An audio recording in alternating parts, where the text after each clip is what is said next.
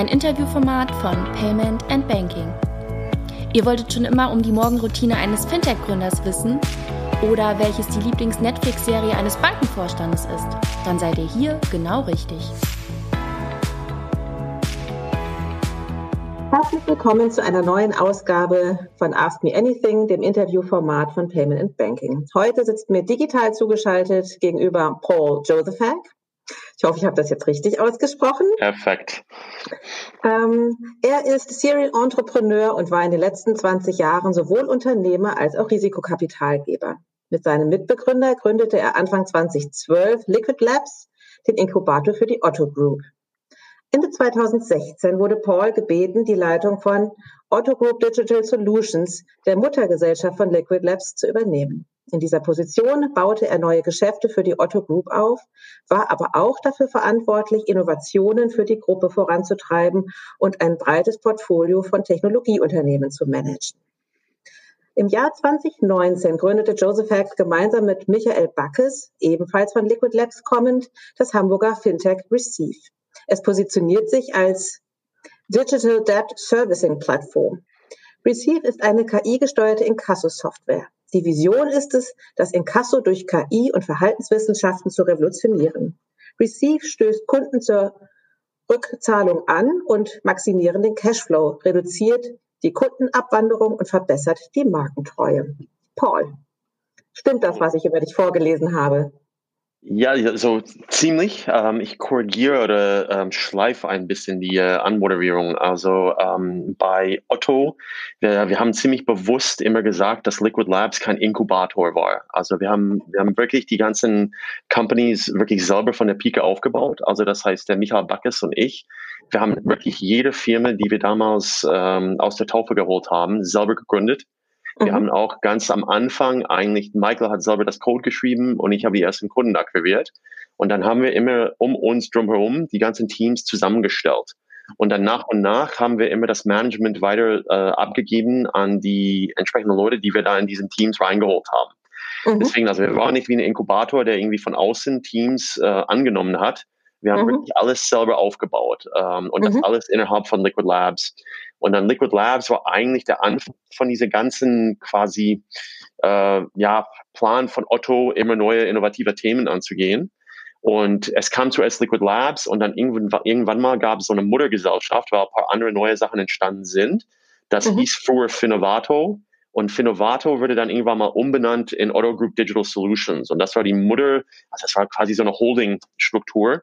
Und Liquid Labs war eine von den Töchtern, die innerhalb von diesem, uh, in, innerhalb von diesem Innovationsstruktur ähm, äh, beheimatet würde. Und dann habe ich dann irgendwann mal eigentlich die Geschäftsführung übernommen, als der vorherige Geschäftsführer gegangen ist.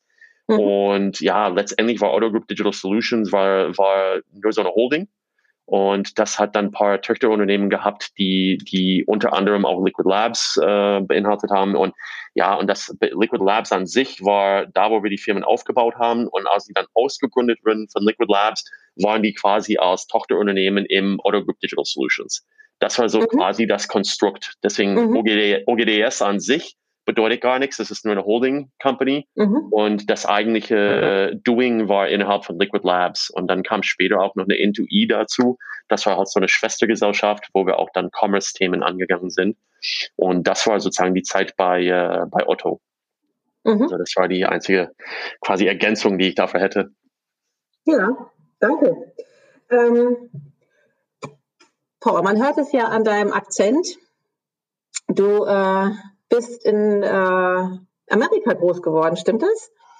Ja, also der, der Witz, den ich immer sage, wenn jemand das sagt, sage ich, ich bin Slowake, und dann sind die immer ein bisschen verdutzt, wo das Akzent herkommt. Nee, ich bin eigentlich gebürtiger Slowake, bin in Bratislava mhm. geboren und mhm. bin dann mit fünf Jahren ähm, äh, quasi ausgewandert mit meiner Familie. Also ausgewandert ist äh, nett gesagt, also wir sind geflohen, noch aus das kommunistische Tschechoslowakei ähm, deswegen, auch wenn mich jemand fragt, wo ich eigentlich bin, muss ich eigentlich Tschechoslowakei sagen und nicht Slowakei, weil es damals mhm. noch nicht getrennt war. Wir sind mhm. aber an der Ostküste aufgewachsen, also das heißt, ich bin mit fünf Jahren da angekommen und äh, Englisch spreche ich fließend ohne Akzent. Aber ich bin dann mit 16 zum ersten Mal nach Deutschland gekommen als Austauschschüler und habe dann so sozusagen meinen Werdegang in Deutschland angefangen. Und äh, ja, also das Akzent ist quasi aus New York, aber äh, ich habe einen US-Pass und einen slowakischen Pass. Du hast keinen deutschen Pass. Nee, also wenn ich den annehmen würde, muss ich den US-Pass abgeben. Und genau deswegen habe hab ich den bis jetzt nicht angenommen. Aber meine Frau ist Deutsche, mein Sohn hat einen deutschen Pass. Ähm, also ich komme mit dem slowakischen zurecht. Das ist auch ein EU-Land. Deswegen, also mit dem slowakischen ja. Pass brauche ich keinen, keinen deutschen Pass, weil ja. letztendlich ist es auch EU. Falls sich das irgendwann mal verändert und es keine, keine Ahnung, ein, ein Deutschland-Exit gibt oder ein Slowaken-Exit gibt, dann muss ich mir Gedanken machen, aber ich, ich rechne nicht damit. Ich hoffe auch nicht, dass es kommt. Nee, das ist nicht zu erwarten, glaube ich. Ne? Aber sprichst du mit deinem Sohn Slowakisch? Nee, ich spreche Englisch nur mit meinem Sohn. Also er mhm. wächst quasi zweisprachig auf. Das heißt, mit mir redet er nur Englisch und äh, mit meiner Frau spricht er Deutsch. Okay. Ähm, aber das von Anfang an und äh, er, er, spricht beide Sprachen fließend und Ach. das war so ein Wunsch von uns, dass er, dass er beide Sprachen hat. Ja, natürlich. Das ist ja ein großer Vorteil, wenn man so, so bilingual aufwächst. Ja, Aber es hilft, weil auch Slowakisch würde er nicht lernen. es ist eigentlich, Slowakisch ist nett und schön und ich würde, es würde mich freuen, wenn er es könnte, aber das kann er nicht gerade groß einsetzen, außer dass er mit seinen Großeltern spricht. Mhm. Ähm, und wiederum deswegen Englisch, so dass er quasi mit meinen Eltern und meiner Schwester reden kann. Aber das reicht. Also Slowakisch haben wir auch überlegt, aber das bringt, das bringt eigentlich recht wenig. Also, mhm, genau. mhm. Wir sind auch nicht so oft äh, in der Slowakei, außer dass wir da zu Besuch sind und äh, deswegen Deutsch, Englisch reicht und kann er vielleicht mal Chinesisch mal lernen oder keine Ahnung, was er sich dann vornimmt. Naja, wenn er da mal groß ist, ist das vielleicht eine der ganz führenden Sprachen, die man können muss im, im Business-Umfeld. Ne? Aber du, man fragt, ne? also, habe ich gehört. ja, ich, also wenn ich mal jetzt sagen musste, was man in 20 Jahren braucht, also würde ich eher tippen auf Chinesisch als, als viele andere Sprachen, sagen wir so. Als Slowakisch. Ja, 100 Prozent. ja, 100 Prozent. Okay, das heißt aber, äh, normalerweise gehen ja die äh, Kinder den umgekehrten Weg, äh, werden in Deutschland geboren und machen dann in Amerika den Austausch. Was hat dich denn damals dann an Deutschland gereizt, mit 16 hierher zu kommen? Ja, also ich habe, das war auch so ein bisschen so eine, so eine Zufall. Also ähm, ich, wir, wir haben eigentlich so eine Pflichtsprache quasi auf der Highschool gehabt. Also das mhm. heißt, im ersten Jahr, also die neunte Klasse, haben wir im Endeffekt drei verschiedene Sprachen auswählen müssen. Man hat immer sozusagen so eine Drittel des Jahres eine Sprache ausprobiert, um dann irgendwann mal zu entscheiden. Und ich habe, glaube ich, habe damals Spanisch, Deutsch und Französisch genommen. Mhm. Und ähm, das, das war relativ simpel. Mein Vater äh, war noch in der Tschechoslowakei Fluglotse. Und ähm, in, ja, äh, und in osteuropäischen Raum musste man als Fluglotse Englisch können, Russisch mhm. und Deutsch war die Flüge, die aus. Ostberlin quasi äh, in die Tschech äh, nach Tschechoslowakei geflogen sind, haben die Piloten quasi äh, Deutsch gesprochen. Und das heißt also ähm, zu Hause, als ich meine Hausaufgaben gemacht habe, habe ich mich immer, immer gefragt, wo kann ich mir Hilfe holen? Und weil mein Vater ein bisschen Deutsch könnte, war es immer natürlich ähm, das einfachste Weg. Ja. Und äh, so kam ich, äh, so kam ich zu Deutsch. Und äh, ja, so habe ich einfach mal wirklich angefangen. Also wir mussten ab der zehnte Klasse dann eine Sprache wählen. Mhm. Ich habe mal mich für Deutsch entschieden und, ähm, und in der 10. Klasse hatten wir auch eine Austauschschülerin bei uns, die kam damals aus Dänemark, aber kam über die Rotarier. Und mhm. ähm, so habe ich dann im Endeffekt von diesem Pro Programm ähm, sozusagen im Endeffekt Gewinn bekommen und äh, habe mich dann beworben ich war der Einzige, der sich beworben war, hat, deswegen würde ich auch angenommen. War, also diese Austauschprogramme waren gar nicht so bekannt. Ähm, und das war der Punkt. Also ich weiß, dass, äh, wie gesagt, wir haben die, die Schülerin, die bei uns war. Ich habe ein bisschen über sie dann quasi mitbekommen, was das heißt. Meine Schwester, die drei Jahre älter ist, hatte sich auch mal über so ein Austauschprogramm äh, informiert und hat mich dann auch ein bisschen gepusht, so nach dem Motto, probier das aus ja, und bevor ich es wusste, ähm, war ich im Flieger auf dem Weg nach Deutschland. Und ähm, mhm. dann habe ich eine, ich habe ein Jahr in Lübeck verbracht ähm, und ich habe mich mhm. da Genau, und ich habe mich da wirklich in diese kleine Stadt verliebt. Ähm, ich sollte auch bei drei verschiedenen Familien sein. Also es, dieser Austausch wird man immer quasi zu, zu mehreren Familien hingeschickt. Aber die erste Familie hat mir so gut gefallen, dass ich das ganze Jahr bei denen ge geblieben bin. Ähm, und, die sind, und die sind nach wie vor wie Familie. Also ich sehe, dein Sohn ist mein bester Freund. Den sehe ich fast cool. jedes Wochenende oder alle zwei Wochen. Ich bin Pate seiner Kinder und äh, ja, es ist einfach mal so richtig familiär geworden. Ja, und dann dummerweise habe ich noch meine Frau irgendwann mal aus, aus Lübeck kennengelernt. Deswegen bin ich auch regelmäßig in Lübeck. Und ähm, ja, das, kann, das passt. Also irgendwie habe ich dann irgendwas immer nach Deutschland zurückgezogen. Mhm. So, so fing mein Weg in Deutschland an mit 16. Okay, aber du bist dann wieder zurück zum Studium. Ich habe gesehen, du hast in. in äh genau, genau. Ich habe quasi das, äh, das Jahr hier gemacht, also auf dem Gymnasium, die auf der Klasse. Dann bin ich zurückgegangen, habe Highschool abgeschlossen in den USA. Mhm. Ähm, habe auch in den USA studiert, aber ich habe dann ähm, während des Studiums extremste Zeit auch in Deutschland verbracht. Ähm, und im Endeffekt war ich dann äh, sehr oft hier mhm. und habe schon irgendwie eigentlich eine Verbindung zu, zu Deutschland gehabt. Mhm. Und ja, so bin ich auch quasi, äh, also einfach mal in Verbindung geblieben, habe auch einen Grund gehabt, immer regelmäßig hier zu sein. Und ich wusste irgendwie, irgendwann gehe ich mal wieder. Also irgendwie war es dann immer so ein bisschen hin und her, ob ich in den USA bleibe oder irgendwann mal den Weg nach Europa zurückfinde. Aber ich fühlte mich einfach irgendwie wohl in, in Deutschland. Also es, ich fühle mich nach wie vor wohl. Also ich bin über 20 Jahre jetzt hier. Ähm, aber es, es zog mich immer irgendwie zurück nach Deutschland. Keine Ahnung. Und mhm in den Jahren, die ich jetzt hier bin, habe ich auch viel von Deutschland gesehen, weil ich war, wie gesagt, am Anfang war ich in Lübeck, dann habe ich in Frankfurt gelebt, dann in Heidelberg, dann eine Zeit lang in Berlin, Hamburg, ähm, bin ein bisschen rumgekommen und äh, ja, wie gesagt, ich fühlte mich immer hier wohl.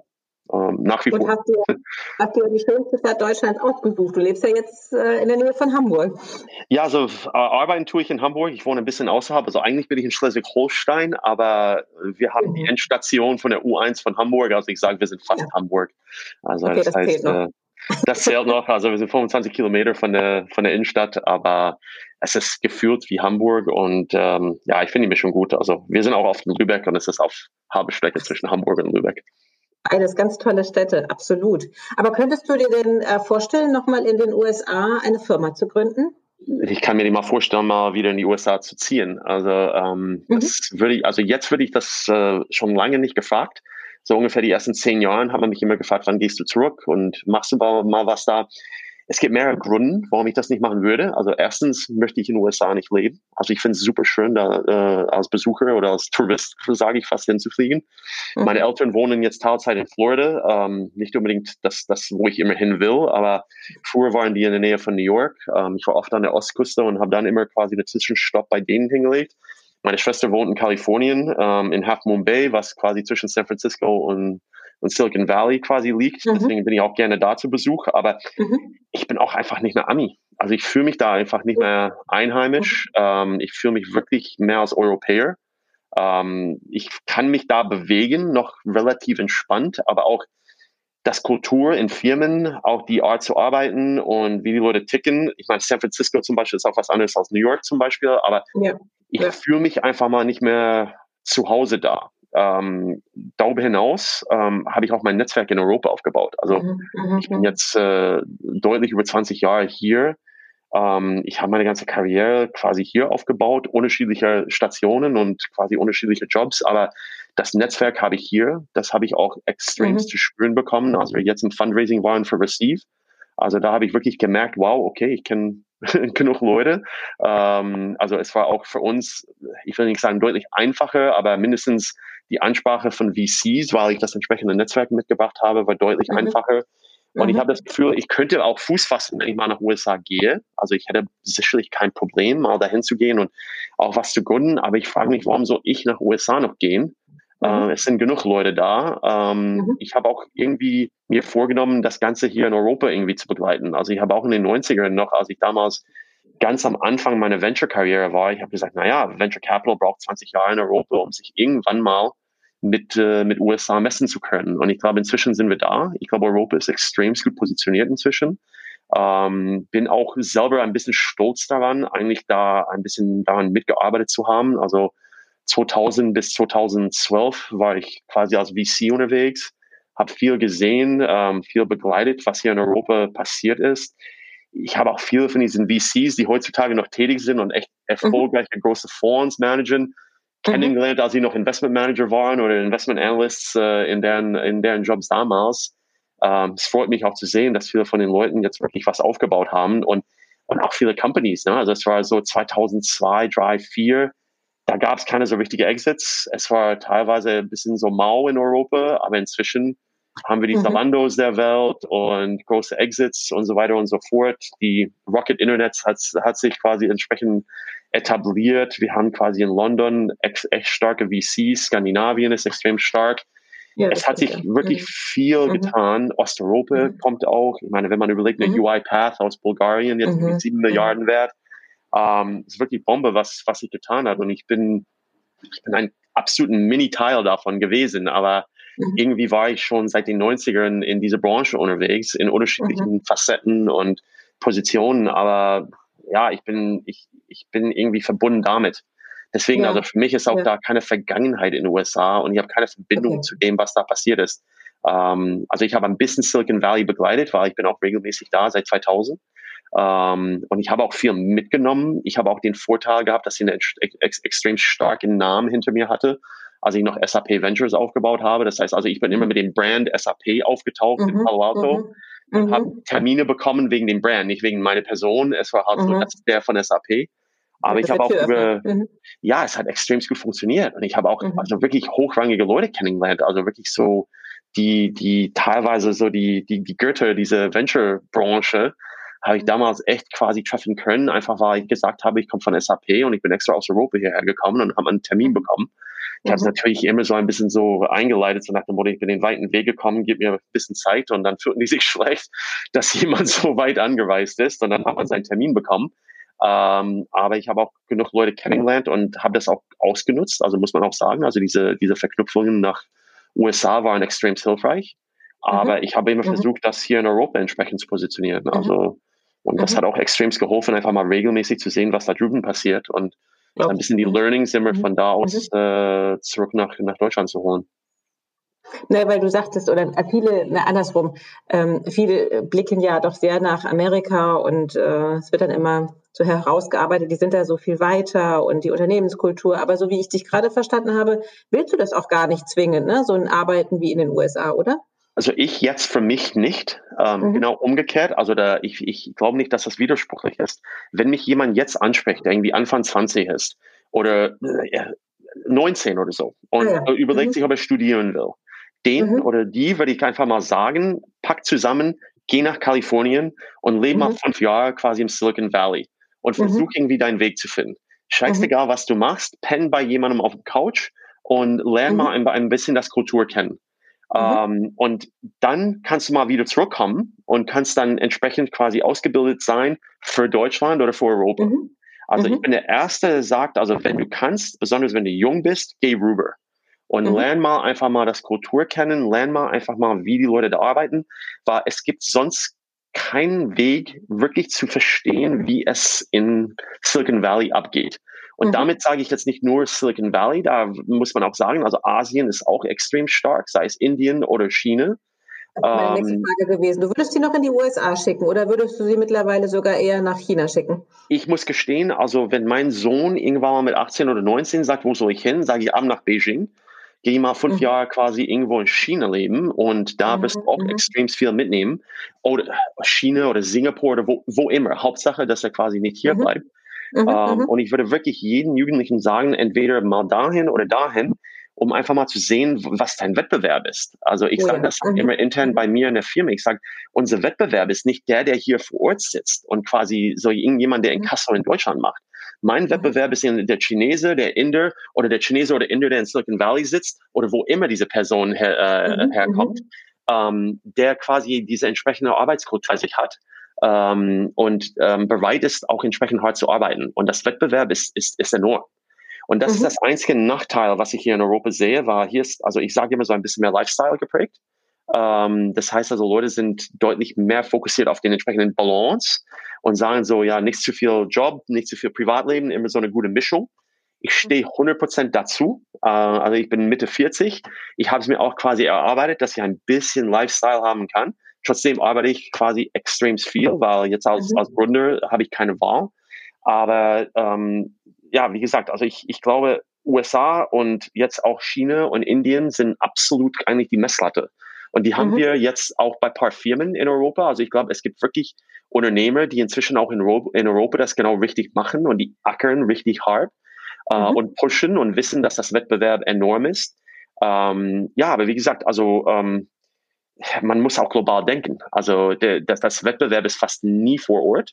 Das mhm. heißt, auch wenn ich in Deutschland sitze, ist mein Wettbewerb von ja. überall. Und ja. wenn ich mal nicht weiß, wie die halt ticken, ähm, dann habe ich auch einen Wettbewerbsnachteil. Und deswegen ja. sage ich, also ob man hier ist oder wo immer, also man soll wissen, was es da draußen gibt.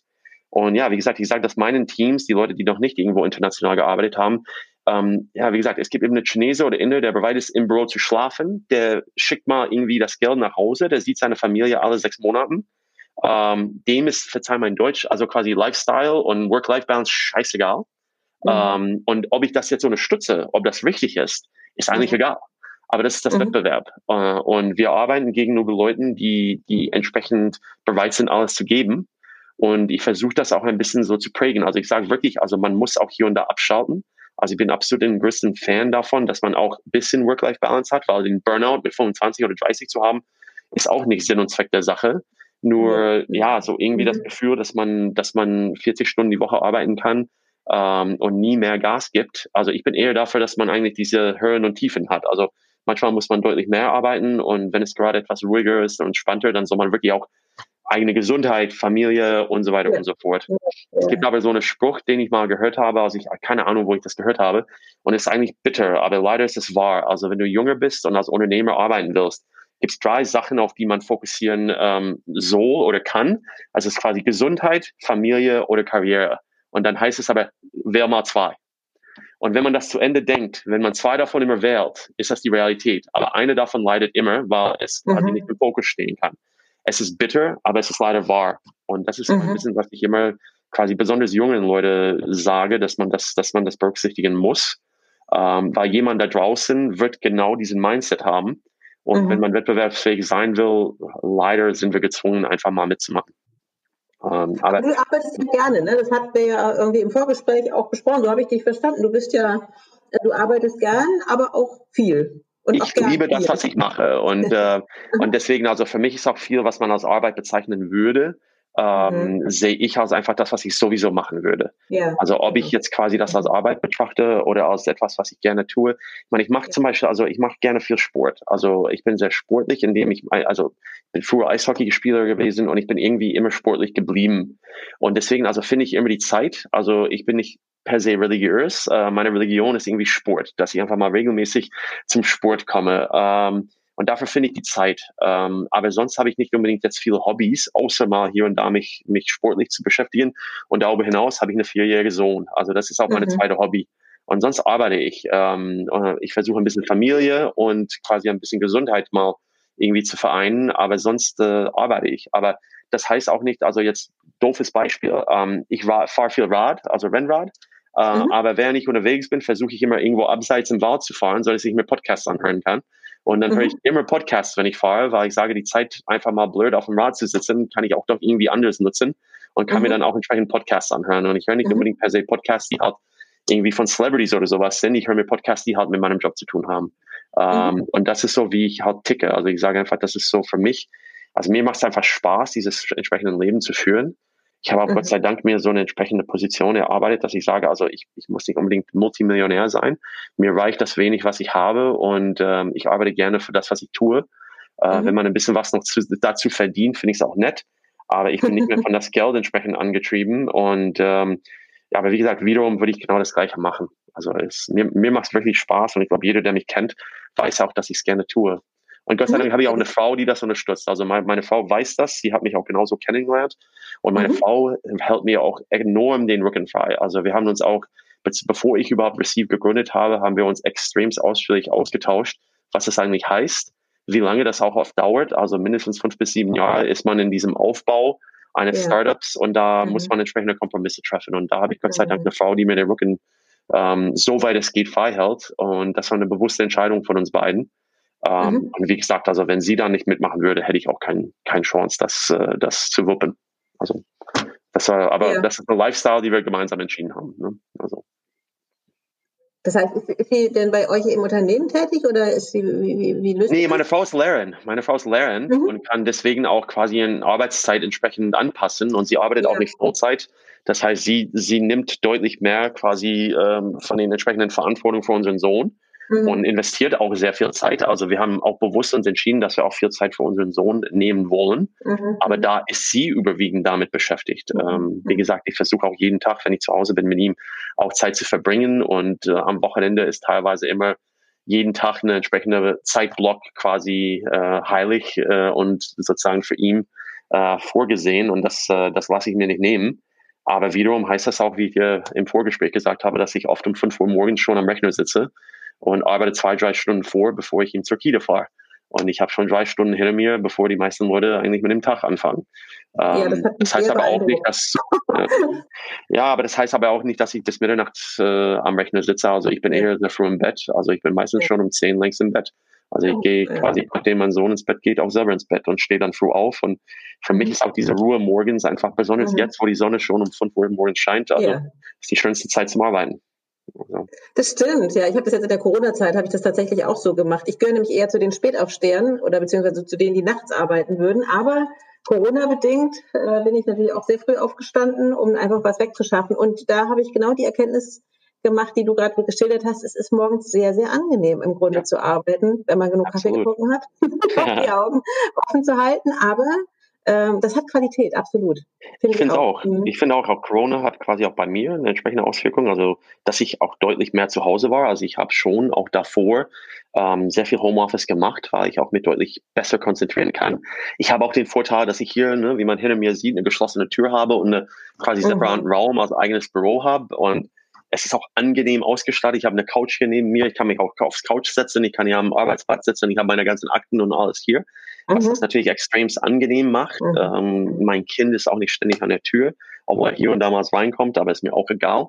Und, ähm, und das ist ja, ja mittlerweile auch, äh, äh, es ist ja ganz normal. Wie oft hat man jetzt Calls gehabt, ne, wo äh, ja, Kinder reinkamen? Das ist ich, mhm. egal. ich, ich finde es sogar angenehm. Also wie oft ich jetzt mit Leuten, die ich irgendwie quasi nur geschäftlich kenne, mal im mhm. Gespräch war, die Frau oder der Mann quasi hinten durch, sagt mal mhm. Hallo oder das Kind kommt, mhm. kommt und ist am Schoß die Hunde laufen hin und her. Also bei mir ist auch oft mein Hund hier quasi hinter mir zugange. Mhm. Und ich fand das irgendwie super angenehm. Also auch einfach mal schön, einfach mal zu sehen, was, äh, mhm. was bei den Leuten zu Hause passiert. Und irgendwie war das mhm. äh, deutlich familiär, obwohl man nicht mal zusammensaß. Ne? Also, aber ja, wie, ja. wie oft kriegt man so den Einblick? Also fand, ich mhm. fand schön. Also ich fand es eine positive. ja. ja. Genau. Ähm, ja, also ähm, was reizt dich denn an dem Thema Inkasso? Das ist ja nun nicht das allerbeliebteste Thema, oder? Inkasso ist komplett sexy. Ne? ähm, nein, also es ist, ähm, ich, muss, ich muss wirklich sagen, also die, die Thema an sich, also wenn man das von, von außen betrachtet, kennt man Inkasso als mega negatives Begriff, besonders in Deutschland. Mega. Hätte mich von zehn Jahren das Begriff Inkasso gesagt, wäre das quasi automatische Denke bei mir im Kopf Moskau Inkasso weil ich weiß noch, damals gab es irgendwie Stern TV oder Spiegel TV, hat so eine Sendung gemacht zum Thema Moskau in Kassel, die halt immer gestohlene Autos aus Moskaus, Moskau zurückgeholt haben. Und die Jungs, die da gearbeitet, sahen alle aus wie Verbrecher oder Toursteher aus. Und das war so im Endeffekt vor 10, 15 Jahren mein Begriff in Kassel ähm, oder meine Verbindung mit dem Begriff in Kassel. Und ich verbinde, ähm, ich verbinde ja. mit in Kassel immer so ein bisschen Gerichtsvollzieher. Ja, auch, auch. Oder mhm. irgendwie in Kasso, dann denke ich gleich, gleichzeitig GEZ und irgendwie so jemand, der an der Haustür steht und irgendwie mit einer sehr negativer Betrachtung. Wir, wir sagen das auch oft in, in, in unseren, ja, sozusagen Beschreiben von dem, was wir machen, dass es war auch ein Begriff und auch eine Industrie, wo das einzige Reaktion darauf war auf Englisch Fight or Flight. Also das heißt kämpfen oder abhauen. Also die automatische Reaktion war immer eine oder das andere, aber sonst gar nichts. Also das heißt, sobald man irgendwie dieses Begriff in den Mund genommen hat, war es eine mega negative äh, Assoziation. Mhm. Mhm. Und als wir bei Otto angefangen haben, also wir haben ähm, mit Liquid Labs eigentlich für Otto neue Themen aufgebaut. Das war ursprünglich immer sozusagen das Konzept, was hinter Liquid Labs stand. Wir haben gesagt, also Geld gibt's wie Heu am Markt äh, ähm, und ähm, genug VCs und alles Pipapo, Unternehmer gibt's auch. Ähm, aber oft, was mir gefällt hat als, als, als Investor und auch was ich oft gehört habe von, äh, von den Startups, mit denen ich zu tun habe, ist, dass sie immer gerne eigentlich diese Verbindung zu den großen Konzernen hätten. Also das heißt eigentlich so, Konzerne zu hebeln und auch die entsprechenden Assets, die in einem großen Konzern zur Verfügung stehen und oft überhaupt nicht genutzt werden, die zu hebeln. Und ähm, wir haben dann damals, als wir bei Liquid Labs angefangen haben, ursprünglich ganz am Anfang war Liquid Labs für EOS unterwegs. EOS ist die Inkasso-Tochter von Otto. Mhm. Ähm, EOS ist auch extremst erfolgreich. Also ähm, das Otto-Konzern ähm, tut sich sehr gut, eine EOS zu haben, weil es extremst äh, profitabel ist und ähm, ja, im Endeffekt äh, sehr viel Gutes für die, für die Gruppe tut. Und äh, das war auch eine sehr gute Entscheidung damals von den, von den CFO, der inzwischen nicht mehr bei Otto ist, der uns damals ins Leben gerufen hat. Er hat gesagt, äh, mit uns gemeinsam, lass uns mal das unterstützen, was gut funktioniert. Also wir wollen nicht unbedingt Geld hinterherwerfen in Sachen, die nicht funktionieren. Lass uns lieber die Stärken des, der Gruppe nehmen und da quasi innovativ unterwegs sein. Und deswegen haben wir ganz am Anfang äh, uns wirklich sehr viel beschäftigt mit EOS, um zu sehen, was in dieser gesamten Inkasso-Tochter da passiert. Ähm, und so haben wir eigentlich deren Geschäft kennengelernt. Und ich fand das extrem spannend, ähm, war, wenn man ein bisschen tiefer so den Einblick hat, was wirklich Inkasso heißt und was in diesem gesamten Inkasso-Branche passiert. Und das sind riesige Konzerne, die das machen mit mehreren tausend Mitarbeitern meine, der Marktführer in Europa hat 15.000 Angestellte oder so. Wenn man dann aber auch sieht, was da eigentlich gemacht wird und was wirklich in Kasso heißt, da passiert deutlich mehr als ne, Keule rausholen und hinterher jagen, dass jemand. Mhm. Es hat mhm. immer noch so ein bisschen so eine Grauzone. Also ich will nicht unbedingt jetzt sagen, also dass alle, alle Inkasso-Unternehmen Heilige sind. Das sind die, äh, das sind die immer noch überhaupt nicht. Ähm, aber wir haben dann ein bisschen so quasi die Decke hochgehoben und haben gesehen, was da, was da quasi darunter liegt. Ähm, mhm. Haben auch die hässlichen Beine gesehen, aber da waren auch, auch äh, Opportunitäten ähm, und da waren auch Chancen, die wir erkannt haben. Und das mhm. ist das, was mich in der Branche quasi äh, am meisten im Endeffekt bewegt hat, was zu tun. Und wir mhm. haben damals, also Michael, mein Mitgründer, ähm, wir haben damals, glaube ich, 2014 oder so, waren wir in den USA drüben und haben eine Firma da gesehen, äh, gesehen namens True Accord.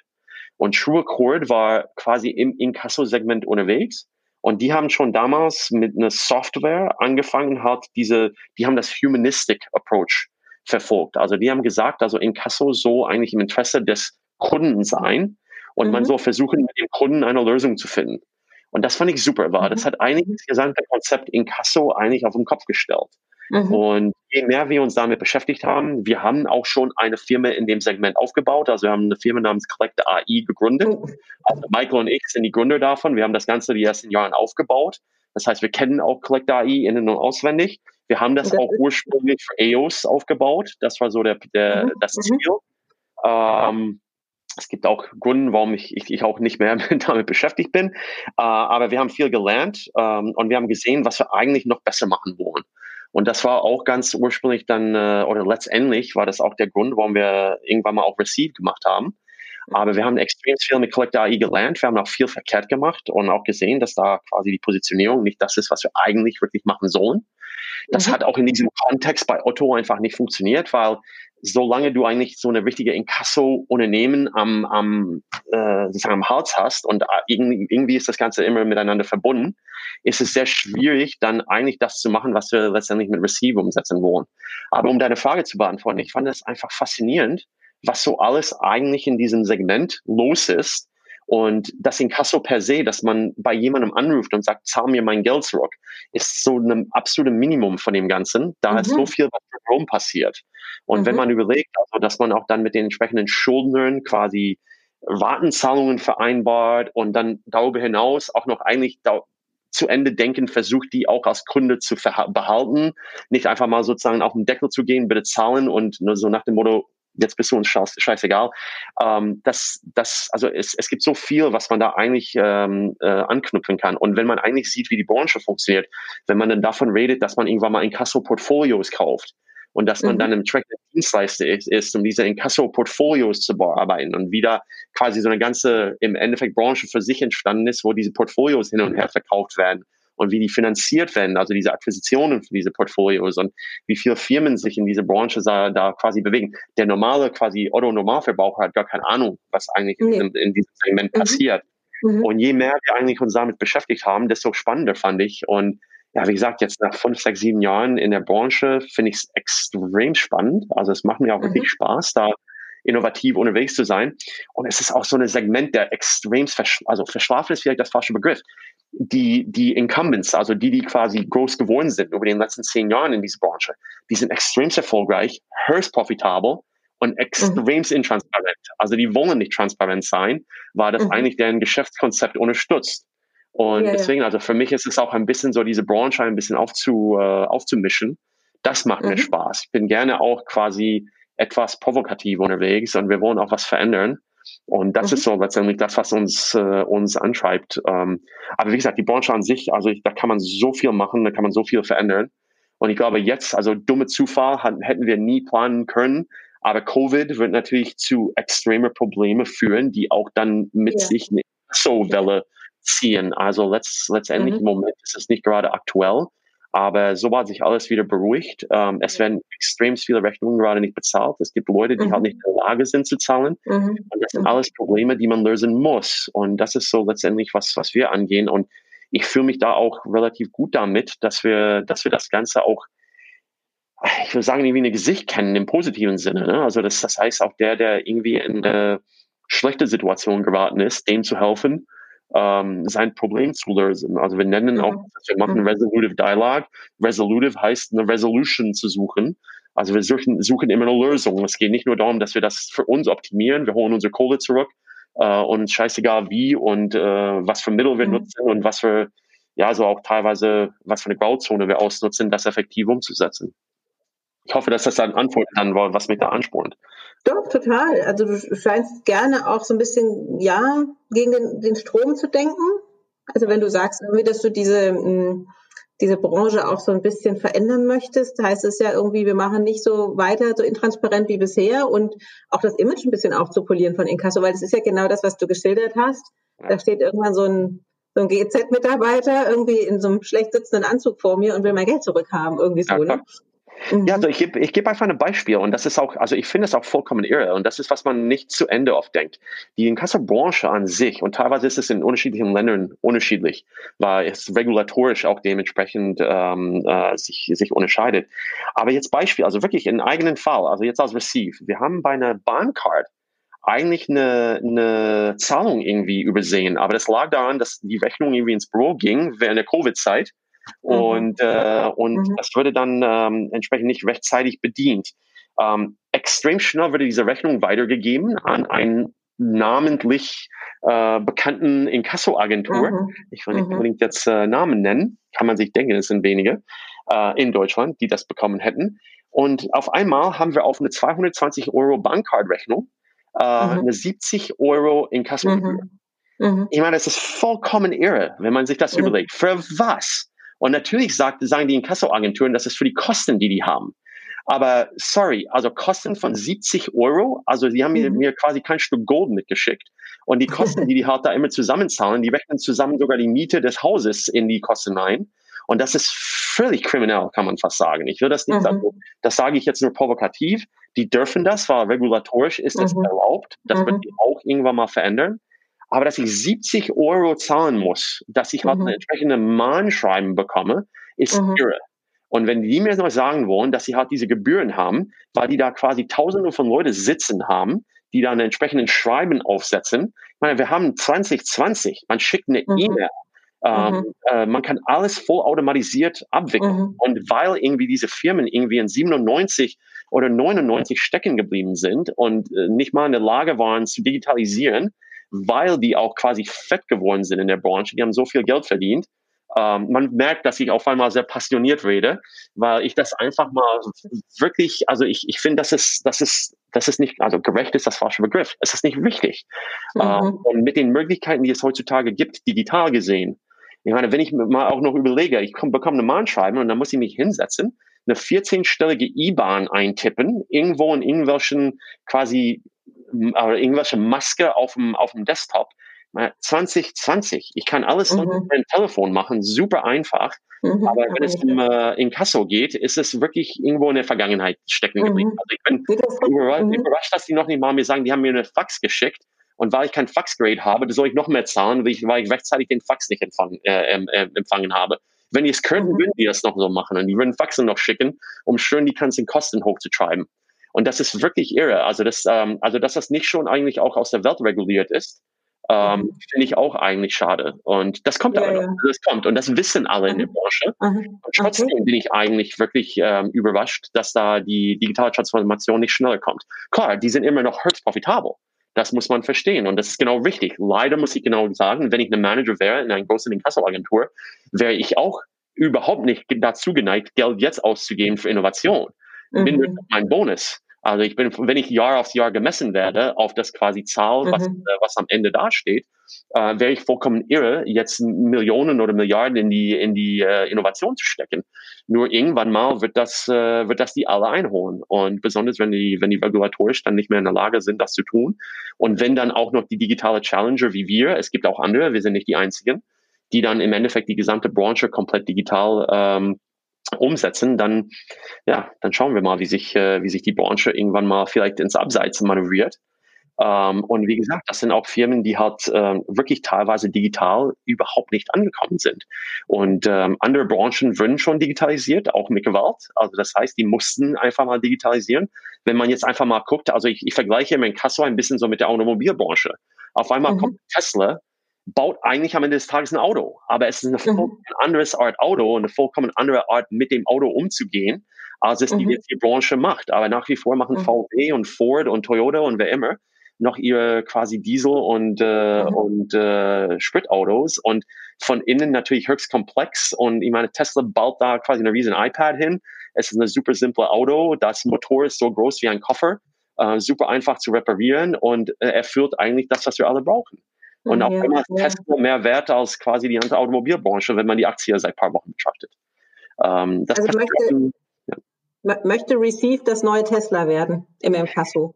Also ich, ich möchte mich also erstmal nicht so hochschrauben, weil ähm, wir finden auch noch unseren Weg. Also wir sind erst im zweiten Jahr und ich finde es auch also fast zu amerikanisch zu sagen, ich werde der Marktführer und ich will der Tesla werden.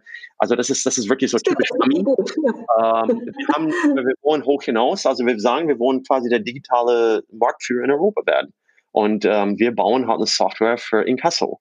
Wir sind aber noch quasi äh, dabei, ähm, uns zu positionieren, auch zu schauen, wie das am besten quasi äh, in den Markt ankommen kann.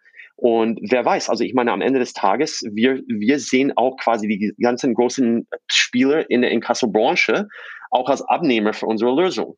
Das heißt also, ich will nicht jetzt einfach mal gegenschießen. Also das heißt nicht, dass ich sage, hey, die ganzen großen mhm. Ofen, die will ich alle mal abschießen. Das ist gar nicht das, was wir eigentlich vorhaben. Wir sagen, wir wollen einfach in der Branche das Ganze quasi ins, ähm, ins jetzige Zeit äh, bringen und das da, da entsprechend zu digitalisieren. Ich meine, ganz am Anfang, also unsere, unsere Vision damals mit Collect AI war zu sagen, hey, also wir können eigentlich eine komplementäre Firma aufbauen zu dem, was EOS macht. EOS hat einen entsprechenden Standing und auch einen entsprechenden quasi ähm, äh, Kundenbestand im Markt und man kann mit einer digitalen Lösung das Ganze ergänzen. Ähm, das war so der ursprüngliche Plan hinter Collect AI. Also ich will das nicht verdeutschen. Was für, war nie, nie Collect AI, es war immer Collect AI. Ähm, sonst muss es Collect KI heißen, wenn man das auf Deutsch sagen will. Mhm. Ähm, also Collect AI äh, war so quasi damals schon das, was wir uns vorgenommen haben. Aber wir sind auch inzwischen weiter und sagen, also wirklich so eine Standalone Software-Spieler ist eigentlich notwendig. Wir sehen uns mhm. auch nicht als Inkasso-Agentur. Das wollen wir auch nicht sein. Also das, mhm. das Inkasso-Geschäft per se ist Commodity. Also wirklich mhm. das, das Geld mhm. eintreiben an sich ist, ist kein Rocket Science. Das können auch die Großen sehr gut, weil die da die ganzen Call Centers und Operations sitzen haben. Die haben die Tausende von Leute da sitzen, die halt die entsprechende Fälle arbeiten können. Und letztendlich ist die Frage, ob man die ganzen Leute braucht. Also es kann man alles digital machen. Oder umgekehrt, man, man stellt eigentlich diese ganzen Leuten, die halt in der Branche aktiv sind, einfach mal Tools zur Verfügung, um das mhm. Ganze wirklich effektiver zu machen, statt eigentlich hinterher zu telefonieren und jemand zu sagen, dass sie nicht bezahlt haben kann man eher mit den Leuten reden und immer nach Lösungen suchen und quasi produktiv mit den Schuldnern zusammenarbeiten an einer Lösung. Das heißt, ihr baut eher die Software für die Digitalisierung der Inkasso-Unternehmen? Ja, also wir bauen im Endeffekt eine Software, mit der man seine gesamte Inkasso-Prozesse abbilden kann. Und wir mhm. sehen das im Endeffekt in mehreren Stufen. Also wir sagen, in vielen Firmen muss man erstmal also Inkasso oder die entsprechenden Workflows im Inkasso digitalisieren weil die sind mhm. teilweise noch extremst manuell. Da wird auch regulatorisch gesehen ähm, verpflichtend, nochmal ein physisches Brief zu schicken, also wie zum Beispiel in Deutschland. Also man kommt ja, nicht um, dass man, dass man ein Schreiben mal rausschickt. Also das muss man nach wie vor machen. Aber man kann dann quasi parallel auch eine E-Mail schicken und wenn die E-Mail nicht aufgemacht wird, kann man auch mal über eine SMS oder einen anderen Kanal digital ähm, mhm. den Endkunden ähm, adressieren. Und das mhm. ist so, was wir als unterste Schicht von dem, was wir tun, sehen, also Automatisierung von diesen ganzen Workflows. Das nächste Schritt, was wir da drin sehen, ist also die entsprechenden Daten daraus zu ziehen, weil die Daten, die produziert werden in diese gesamten quasi Abläufen hin und her, sind extrem wichtig und die beeinflussen auch quasi oft das Kerngeschäft von unseren Kunden. Das heißt, mhm. nicht wenn wir mit einer Inkasso-Agentur reden, aber die Banken, also wir, wir haben in dem Banken- und Finanzsegment äh, zuerst angefangen. Und das heißt, wenn jemand Kredite rausgibt, kann man eigentlich die Daten aus den gesamten Inkasso-Prozessen quasi ernten und die können das beeinflussen, was man im Lending-Geschäft macht. Ah das ah, ja. heißt also, man muss mhm. erstmal automatisieren und digitalisieren, dann kann man auch die mhm. Daten entsprechend rausziehen und analysieren und danach kann man optimieren. Und das ist, wo das quasi KI bei uns ins Spiel kommt. Weil mhm. wenn man die Daten hat und die Prozesse digital abbildet, dann kann man mit KI alles deutlich einfacher gestalten und deutlich unabhängiger von Menschen einfach mal gestalten. Und am Ende des Tages ist es auch nicht Rocket Science per se. Also im Endeffekt schickt man ein Schreiben raus oder eine Kommunikation, um das richtig zu sagen. Man wählt einen entsprechenden Kanal, wo man meint, dass es am, äh, am, am wahrscheinlichsten bei dem Endabnehmer ankommt. Und man macht es so einfach für den Endabnehmer zurückzukommen, indem man einen Kanal zur Verfügung stellt, der, der komplett digital ist, der so quasi auch abgebildet ist, wie es der Endkunde gerne hat. Entweder per Mobile oder per eine Landingpage am Rechner, egal, also Hauptsache digital. Und man bietet dem als Kunde, genau wie im Kundendienst, man sagt, ich will, dass der Kunde König ist, will ich ihm genauso in diesem äh, Inkasso-Prozess auch quasi als Kunde ist König mal die entsprechende Mittel zur Verfügung stellen, dass alles in beide Richtungen so einfach wie möglich abläuft, um da so mhm. viel, wir sagen immer Friction auf Englisch, also so viel mhm. Reibung mhm. aus dem mhm. Ganzen rauszunehmen. Und immer mit einer entsprechenden kollaborative und quasi lösungsorientierten Ansatz. Also am Ende des Tages muss es immer quasi Richtung einer Lösung sich entwickeln. Und man will eigentlich dem Schuldner, also ich hasse das Begriff Schuldner per se, weil ich sage das auch ungerne, man will dem Kunden eigentlich mal eine, mal eine Lösung zur Verfügung stellen. Und dass beide quasi glücklich daraus kommen. Also es soll mhm. auch am Ende des Tages im Endeffekt eine Win-Win-Situation sein, dass beide mhm. Seiten mhm. gewinnen. Und auch, dass also am Ende des Tages der Kunde auch erhalten bleibt. Also manchmal kann man eigentlich nicht immer die Kundenbeziehung retten, weil es dann schon so weit ist, dass man eigentlich nichts anderes machen kann, als quasi dann irgendwann mal gerichtlich das Ganze zu, äh, zu klären. Mhm. Dafür mhm. sind auch noch die ganzen Inkasso-Agenturen äh, quasi da. Die können das auch gut, also dass sie auch das, das, das Gerichtliche entsprechend umsetzen. Nur alles bis dahin kann komplett digital abgebildet werden. Und um deine Frage zu beantworten, wir wollen eigentlich diese Software-Ebene zur Verfügung stellen. Wir wollen keine Inkasso-Agentur werden. Also wir wollen mhm, auch unseren mhm, Umsatz mit Software verdienen und nicht mit Inkassogebühren. Mhm. Aber die Frage wirst du dir dann häufig gefallen lassen müssen. Ähm, ist Receive ein Copycat von Collect AI oder äh, worin unterscheidet ihr euch konkret? Ich würde sagen, das ist eine deutliche quasi Weiterentwicklung davon. Ich meine, Collect AI hängt von EOS ab. Also Collect AI mhm. ist innerhalb des Otto-Konzerns. Die mhm. werden auch nie unabhängig agieren können. Ähm, mhm. mhm. Es ist letztendlich verbunden mit einer EOS und die sind auch verbunden mit einer EOS, weil alles, was sie im kaufmännisches Mahnwesen machen, muss dann irgendwann mal abgegeben werden an EOS. Das heißt, mhm. die arbeiten eigentlich auch schon zusammen mit einer EOS ähm, und sind auch dann dementsprechend positioniert, dass sie das kaufmännisches Mahnwesen machen. Und die sind auch letztendlich eigentlich ähm, genauso getrieben, halt quasi über diese, diese ähm, Inkasso-Gebühren teilweise ihren Geld zu verdienen. Wir mhm, stellen einfach mal eine Softwarelösung. Wir sind eine Softwarefirma. Wir stellen eine mhm. Softwarelösung zur Verfügung und wir verkaufen auch gerne, also präferiert eigentlich als White Label Lösung an, an unseren Klienten. Das heißt also, das sind die gleichen Kunden, die auch, auch die großen Inkassoagenturen bedienen. Und wir sagen, also ursprünglich war das ganze ähm, Sinn und Zweck von dem, was wir angegangen sind mit Collect AI und jetzt wirklich zu Ende quasi umsetzen wollen mit Receive, ist, dass wir sagen, es gibt einen Trichter. Der Trichter mhm. fängt, beim, bei der Bank, bei den Länder, bei dem Händler, wo immer. Der fängt irgendwo da an und da in diesen Trichter äh, fließen die ganzen quasi Kunden, die halt nicht rechtzeitig bezahlt haben. Und mhm. am Ende des Tages sollte eigentlich nur das Minimum rauskommen aus dem Trichter, was wirklich in das, in das gerichtliche ähm, äh, Inkasso-Prozess äh, reinfällt. Und bis zu diesem Zeitpunkt wollen wir so viel es geht mit Software bedienen. Und wirklich, also wir wollen unser Geld damit verdienen, dass wir nur die Software zur Verfügung stellen, dass unsere Klienten das mhm. dementsprechend selber umsetzen, so viel machen, wie es geht, weil diese ganzen Prozesse und das Learning und das Know-how und diese Domain-Expertise in dem Software eigentlich drinsteckt. Und das Software ist dann letztendlich auch irgendwann mal selbst, selbst optimierend. Das ist, wo das ganze mhm. KI ins Spiel kommt. Das ist die Vision, wo, wo, wohin wir wollen. Aber wie mhm. gesagt, also wir positionieren uns eher quasi auch im Enterprise-Segment. Also das heißt, wir gehen auch nicht die ganzen kleinen Kunden. Also das haben wir auch bei Collect AI gelernt. Also da die ganzen kleinen Kunden zu bedienen, da ist man, da wird man nie wachsen, weil da viel zu wenig zu verdienen ist. Also wenn jemand quasi fünf Inkassofälle im Monat hat, was will er zahlen? Der ist bereit, irgendwie 4,99 Euro pro Fall zu zahlen. Damit wird man mhm, nie mhm. sein Geld verdienen. Und ich glaube, das ist auch, wo, wo eigentlich unsere Konkurrenz ähm, hängen geblieben ist. Also das haben wir auch gesehen, als wir Collect AI aufgebaut haben. Und das haben wir bei den Konkurrenz auch gesehen. Ähm, und ich bin auch, ich habe auch quasi bei Twitter gesehen, dass ein paar von den Fragen in diese Richtung gingen. Ähm, wir haben einfach gesehen, dass die halt gezwungen würden, in, irgendwann mal wirklich diese auch Inkasso-Agentur zu werden. Also eine Collect AI nein, weil die dürfen es nicht. Die mussten quasi immer an EOS abgeben. Aber die anderen im Markt, die paar Namen, die man kennt, die würden fast gezwungen, Inkasso-Agentur zu werden. Und es ist relativ simpel. Man verdient verdammt viel Geld damit. Ähm, und wenn man quasi teilweise irgendwann mal äh, umsatztechnisch äh, Break-Even angehen will, ist der einfachste Weg, eine Inkasso-Agentur zu werden und auch diese Inkasso-Prozesse selber umzusetzen, auch bis zum Gerichtlichen. Entweder macht man das in-house oder gibt es mhm, einen mhm, Partner. Mhm. Aber damit kann man dann seinen entsprechenden Umsatz steigern. Es ist deutlich schwieriger, sich zu positionieren als Softwarelösung. Aber ja. irgendwann mal, mhm. wenn man sich das Ganze zu Ende denkt, ähm, wird die Softwarelösung eigentlich der Gewinner sein. Also Software is eating the world, wie Mark Andreessen gesagt hat.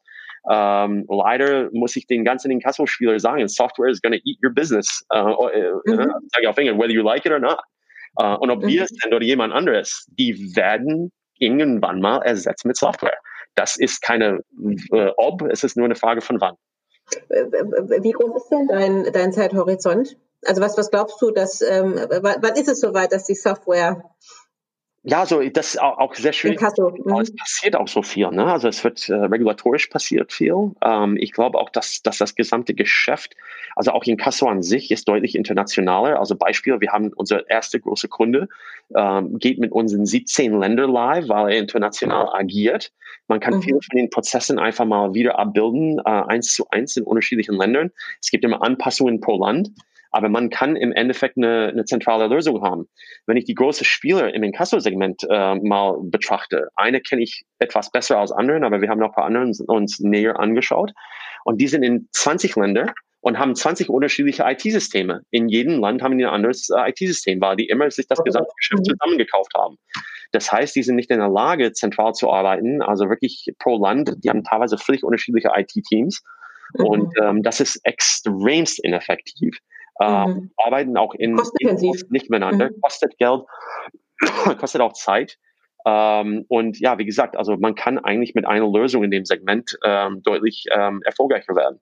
Mhm. Und das ist mhm. so, ähm, äh, zu deiner Frage, was Zeithorizont angeht, das ist nicht jetzt kurzfristig machbar. Also wir haben uns eigentlich gesagt, also jedes Startup braucht fünf bis sieben Jahre, bis es sich positioniert. Also mhm. wir sind erst im zweiten Jahr, wir sind noch nicht mal anderthalb Jahre alt im Moment. Und unter fünf Jahren kann man es vergessen. Also das, also ich bin schon lange auf der anderen Seite als Investor. Also mhm. mindestens fünf Jahre dauert es immer. Und durchschnittlich mhm. sieben Jahre, bis man eigentlich zum Erfolg kommt, obwohl es quasi Overnight Successes gibt, wie man das immer kennt. Also jeder denkt, äh, Facebook ist über Nacht groß geworden äh, und SAP und wie immer die alle heißen, sei es Salesforce, was immer. Und wenn ja, man die, wenn, geschafft. Was? Ich sagte, TikTok hat es ja jetzt geschafft, sehr schnell sehr erfolgreich zu werden. Aber, ja, aber ich, würde, ich würde wetten mit dir, dass es nicht über Nacht war. war. Wenn man die ja, ja. ich weiß nicht, wann TikTok gegründet wurde, aber es ist nicht ein Jahr alt. Also ein paar Jahre alt ist es schon. Mhm. Wenn man jetzt sich überlegt, ein gutes Beispiel ist Slack. Auf einmal haben alle Slack genutzt und jeder hat gesagt, oh, ja. Slack ist riesengroß über Nacht. Slack ist schon, glaube ich, sieben Jahre alt. Ja, ich kenne Slack schon ganz lange, ja. Mhm. Ja, und, und das, das ist also, es mhm. gibt, es gibt paar, die es wirklich schnell schaffen, ähm, kriegen so ein bisschen so Snap ich glaube, Snap ist mhm. deutlich schneller gewachsen. Die waren wirklich in ein oder zwei Jahren extrem mhm. groß, weil es ein bisschen so einen Hype erwischt hat. Aber mhm. wiederum, wir machen Enterprise Software. Also mhm, meine ja, Kunde, also ich rechne bei meinem Kunden, dass ich einen Vertriebszyklus habe von 12 bis 18 Monaten. Das mhm. heißt, meine Kunde kauft nicht etwas von mir und setzt es in zwei Wochen um. Das sind mhm. Prozesse. Wir sind das mhm. quasi einfach mal bewusst. Wir sind auch quasi in der Branche lange unterwegs. Das ist auch der Unterschied. Also wieder, um die ursprüngliche Frage zu beantworten. Wir sind ein Enterprise Software Anbieter. Wir sind nicht jetzt einfach mal Software für jeden. Wir bauen mhm. wirklich für die mhm. Größeren eine Software. Wir wissen, wie lange es dauert, das einzusetzen. Wir sind auch quasi ziemlich versiert da drin. Das heißt auch die Kunden, also unsere Kunden, Klienten nennen wir die, sind auch happy, wenn wir auftauchen, weil wir kapieren einfach, wie es bei denen intern funktioniert. Das heißt, wir erwarten nicht, dass wir immer binnen zwei Tagen eine Antwort bekommen. Manchmal mhm. dauert es zwei bis vier Wochen, bis du eine Antwort mhm. bekommst, weil die Mühlen etwas langsamer im Konzern halt drehen. Aber darauf sind wir auch aufgestellt. Deswegen zu deiner Frage, also wie schnell können wir groß werden? Naja, also wenn ich mal weiß, dass ich 12 bis 18 Monate pro Kunde brauche, dann muss ich mindestens zwei, drei Jahre quasi abwarten, bis ich so eine richtige Proof of Concept habe und einen entsprechenden ähm, Erfolg nachweisen kann. Mhm. Aber deswegen sind wir auch sehr gut finanziert und wir haben auch eine entsprechende Strategie, halt entsprechend finanziert zu sein, um, äh, um auch die Zeit zu haben. Wir haben mhm. auch unseren Investoren gesagt, also in den ersten zwei, drei Jahren kannst du keine großen Gewinne, sogar nicht mal große Umsätze mal erwarten, weil wir mussten auch bei unseren Kunden auch lernen. Und wir sind auch extrem dankbar, welche gute Kunden jetzt am Anfang gewonnen zu haben, wo wir auch extrem viel in dem Prozess der Zusammenarbeit mit denen auch noch dazu lernen. Und mhm. dadurch wird das Software entsprechend optimiert und ähm, mhm. jeder weitere Kunde profitiert davon. Mhm. Ja, also fünf bis sieben Jahre also mhm. fünf bis sieben Jahre habe ich mir als Mindest äh, quasi Anlaufzeit genommen. Ähm, mhm. Ich habe aber auch nicht vor, nach fünf bis sieben Jahren zu sagen, okay, jetzt bin ich fertig, raus. Also ich möchte was aufbauen, was wirklich äh, marktführend ist. Und Firmen brauchen mindestens zehn Jahre eigentlich wirklich so in die Marktführung wirklich zu kommen, besonders in diesem Segment. Ne? Also wir sind nicht irgendwie im ja. Consumer Internet oder so unterwegs. Ja. Und da ja, braucht man einfach mal die Zeit und das Geduld. Mhm. Wann, wann war denn für dich so der Zeitpunkt, dass du gesagt hast, ähm, du gehst raus aus diesem konzernigen und jetzt hast du es ja wieder offensichtlich mit Konzernen zu tun. Du kennst ja so eine DNA von so einem Konzern. Wann war denn für dich der Zeitpunkt zu sagen, ich gehe da jetzt raus? Ja, was heißt, geh da raus? Also ähm, ich bin genau mit Receiver unterwegs, weil ich quasi nicht da komplett raus bin. Also das Mindset haben wir nach wie vor, dass man mit den Konzernen gut umgehen kann. Also wir haben das, äh, Michael und ich haben das ex extremst gel gut gelernt bei Otto, hat da im Konzern zu manövrieren. Ich glaube, wir haben das auch die sieben Jahre, wo wir da waren, extremst erfolgreich gemacht. Obwohl ich mhm. natürlich enorm auch angeeckt habe am Ende des Tages. Ich habe auch immer gesagt, also ich habe politisches Kapital gehabt und der war irgendwann mal aufgebraucht. Also das wusste ich. Ich dachte, dass ich das verspielt hätte nach zwei Jahren. Es waren sieben Jahre. Also ich habe eigentlich damit gerechnet, dass ich deutlich schneller bei Otto raus bin. Ähm, genau, umgekehrt haben wir da eine extrem gute Zeit gehabt. Wir haben super viel quasi erreicht. Wir haben auch extrem viel umgesetzt. Ähm, auch Collect AI war super. Ich meine, es hat, es hat äh, nicht provokativ gesagt, aber auf, auf Kosten von, äh, von Collect AI haben wir extrem viel gelernt ähm, und können das jetzt noch besser machen. Ähm, wiederum, weil wir auch ähm, in, in dem Konzern immer verkaufen mussten. Also wir mussten uns auch jederzeit positionieren. Ähm, haben wir auch dementsprechend ähm, dann, ähm, dann ja auch das entsprechende Geduld gelernt um, ähm, und das, das nutzen wir jetzt auch, wo wir, wo wir auch an unseren Endkunden, die halt große Konzerne sind, äh, verkaufen. Also bin ich raus? Ja, jetzt bin ich in einem kleinen Startup und arbeite nicht mit diesem ganzen Konstrukt um mich drumherum. Und es ist natürlich extrem angenehm, äh, die ganzen Ressourcen zu haben und die ganzen Leute zur Verfügung. Jetzt sind wir ein kleines Team und müssen alles selber umsetzen. Aber das, ja, wie gesagt, wir sagen immer Domain-Expertise dazu. Wir sind, wir sind aus dem Konzern raus. Wir haben viel in diesem Segment gelernt und deswegen positionieren wir uns auch da. Jetzt sind wir quasi halt ein Startup, aber wir haben mit großen Konzernen zu tun und wir fühlen, fühlen uns da wohl. Ich bin auch der, der, der Letzte, der sagt, Konzern ist scheiße oder Konzern ist schlecht. Also ähm, es sind einfach mal Firmen, die, ähm, die positioniert sind und ähm, wir möchten auch mit denen zusammenarbeiten. Ich hoffe, das antwortet die Frage. Das beantwortet sie total. Aber äh, also ich meine, du hast ja schon einige Schritte bist du ja gegangen. Ich meine, du warst ja auch mal mal Investor, äh, bevor du zu Otto gegangen bist. Ja. Äh, es, es, gibt ja offensichtlich immer wieder so Punkte in deinem Leben, wo du sagst, so jetzt ist Zeit für Veränderung. Also raus aus diesem dieser VC-Struktur, rein in den Konzern und dann raus ins Unternehmertum. Äh, macht in der Rückschau immer alles Sinn, aber wie das so schön ist, der rote Faden ergibt sich ja erst in der Rückschau. Ja, bei ähm, mir hundertprozentig. Also das war überhaupt nicht geplant. Also ich glaube, bei mir war es eher so komplett opportunistisch. Ich habe immer versucht, das zu machen, was mir Spaß gemacht hat. Und mhm. ich habe mhm. auch immer gesagt, dass ich möchte das hebeln, was ich bis dann gelernt habe. Und bei mir war es so, ich habe auf der unternehmerischen Ebene angefangen. Dann bin ich, also ich war bei einer großen Anwaltskanzlei, habe quasi sehr viel zu tun gehabt mit, mit Börsengängen bin dann von, den, von dieser Position ins Venture Capital gestiegen, aber erstmal bei einem Konzern VC, also SAP. Mhm. Dann aus mhm. diesem Konzern VC bin ich halt zu einem privaten VC-Fonds gegangen, einem kleinen regionalen Fonds. Und als ich dann zu Otto auch ging, äh, wir haben gesagt, also Michael und ich war, Michael war früher auch im, äh, im VC-Bereich tätig. Wir haben gesagt, wie können wir innerhalb von Otto eigentlich die entsprechenden Learnings ver verbinden miteinander? Und mhm. mhm. Konzern, Startup, Venture Capital. Das mhm. waren die Eckpfeilen äh, von dem, was wir bei Liquid Labs gemacht haben. Und wie gesagt, als wir jetzt dann noch mit Receive gestartet haben, haben wir gesagt, wie nehmen wir das, was wir alles gelernt haben, äh, und setzen das wieder in einem Startup um. Also ich bin eigentlich, der rote Faden hat mich genau dahin zurückgeführt, wo ich, wo ich irgendwann mal anfing. Ähm, aber ich habe versucht, immer die entsprechenden Learnings mitzunehmen, weil ich, ich bin auch sehr großer Befürworter dafür zu sagen, Geld, äh, also im Sinne von Investmentgeld, reichen nicht aus. Ähm, auch entsprechende Kunden erstmals reichen nicht aus. Man muss ganz viel eigentlich um einen Startup aufbauen, um, äh, um mittel- oder langfristig Erfolg zu haben. Und deswegen waren so meine Entscheidungen für das, was ich gemacht habe, immer irgendwie damit verbunden, so was kann ich noch lernen? Oder was kann ich mal ausprobieren? Also klar, ich habe auch bei, bei Otto habe ich mir nicht vorgestellt, dass ich dann irgendwann mal aufs oberste Ebene irgendwie mitgestalte. Mir, mir, ich habe nie mir Gedanken gemacht, irgendwie ins Vorstand zu Otto zu kommen. Das wäre für mich, also kam eigentlich nie in Frage. Irgendwann mal habe ich dann aber sehr viel mit dem Vorstand zu tun gehabt und habe gedacht, oh, also hier mitgestalten wäre auch schön. Wäre mhm. mich kein Weg. Also ich bin, ich bin kein Vorstandperson. Ich passe da auch nicht hin. Ich bin auch nicht bereit, mich so dermaßen anzupassen, wie ein Vorstand in ein großes Deutschland, deutsche Unternehmen das machen muss. Ob man es will oder nicht, kann man einfach nicht alles gestalten, wie man es will. Man kann nicht um sich schlagen und einfach mal Sachen umsetzen, weil man muss immer quasi in den entsprechenden Team und mit Konsensus arbeiten. Ähm, und es gibt viele Konzerne, wo man auch noch äh, in privaten Konzernen eine Familie hat dahinter, ähm, was aber auch nichts anderes ist, als wenn man börsennotiert ist und man quasi ja. Aktionäre hinter sich hat. Also es ist anders, aber gleich. Mhm. Und deswegen für mich gab es keinen Weg, so nach dem Motto, ich möchte Vorstand bei Otto werden. Äh, haben mich auch Leute mal gefragt, aber das war, es erstens gab es die Chance nicht, also ich, ich hätte es auch nie geschafft. Äh, und zweitens, ähm, habe ich dann irgendwann mal gemerkt, okay, ich habe alles gelernt, was ich, was ich hier lernen kann. Und der Weg, Weg war auch zu Ende. Also ähm, wir sind, wir sind sozusagen glücklich auseinandergegangen. Aber äh, die waren auch, äh, die waren auch bereit, mich gehen zu lassen, sagen wir so. ähm, es kam, äh, es kam auch zu dem Punkt. Aber es ist auch vollkommen normal. Ist auch okay. Also ich habe, ich glaube, ich habe auch viel bewegt bei Otto. Ähm, ob, ob, also habe ich alle als Befreundete gesehen? Nein. Ähm, Habe ich auch oft angeeckt? Ja. Denken viele da, ich bin Spinner? Ja. Ich denke aber auch, dass die Spinner sind. Ähm, also es das ist, sagst du so offen. Die haben es auch äh, anderen gesagt über mich. Also, aber das so. meine ich nicht. Also man, man wird nicht immer geliebt. Ich will auch nicht immer geliebt äh, sein. Ich bin nicht zu Otto gegangen, um mir Freunde zu finden ich bin da hingegangen, um etwas quasi zu gestalten und umzusetzen.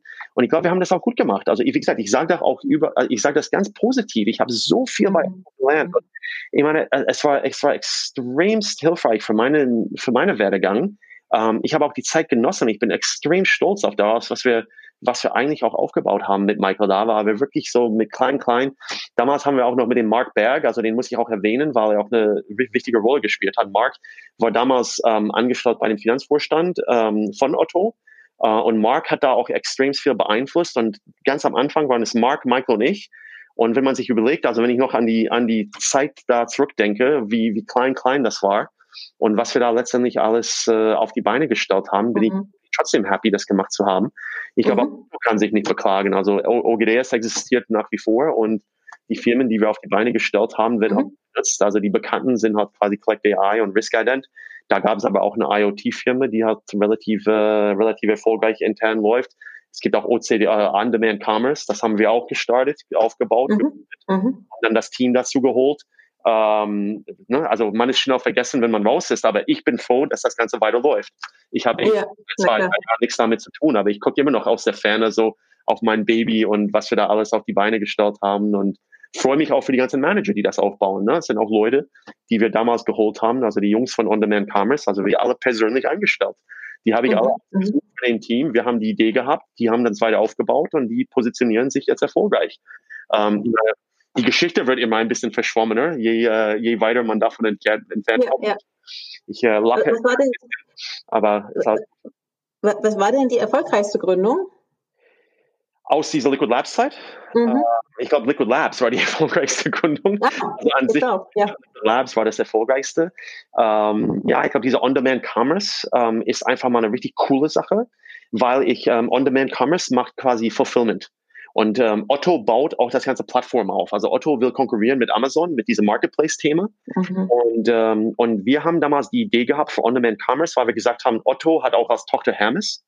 Und diese Fulfillment quasi ist eine, ist mhm. eine mhm. Komponente, die halt im Otto-Kontext fehlte.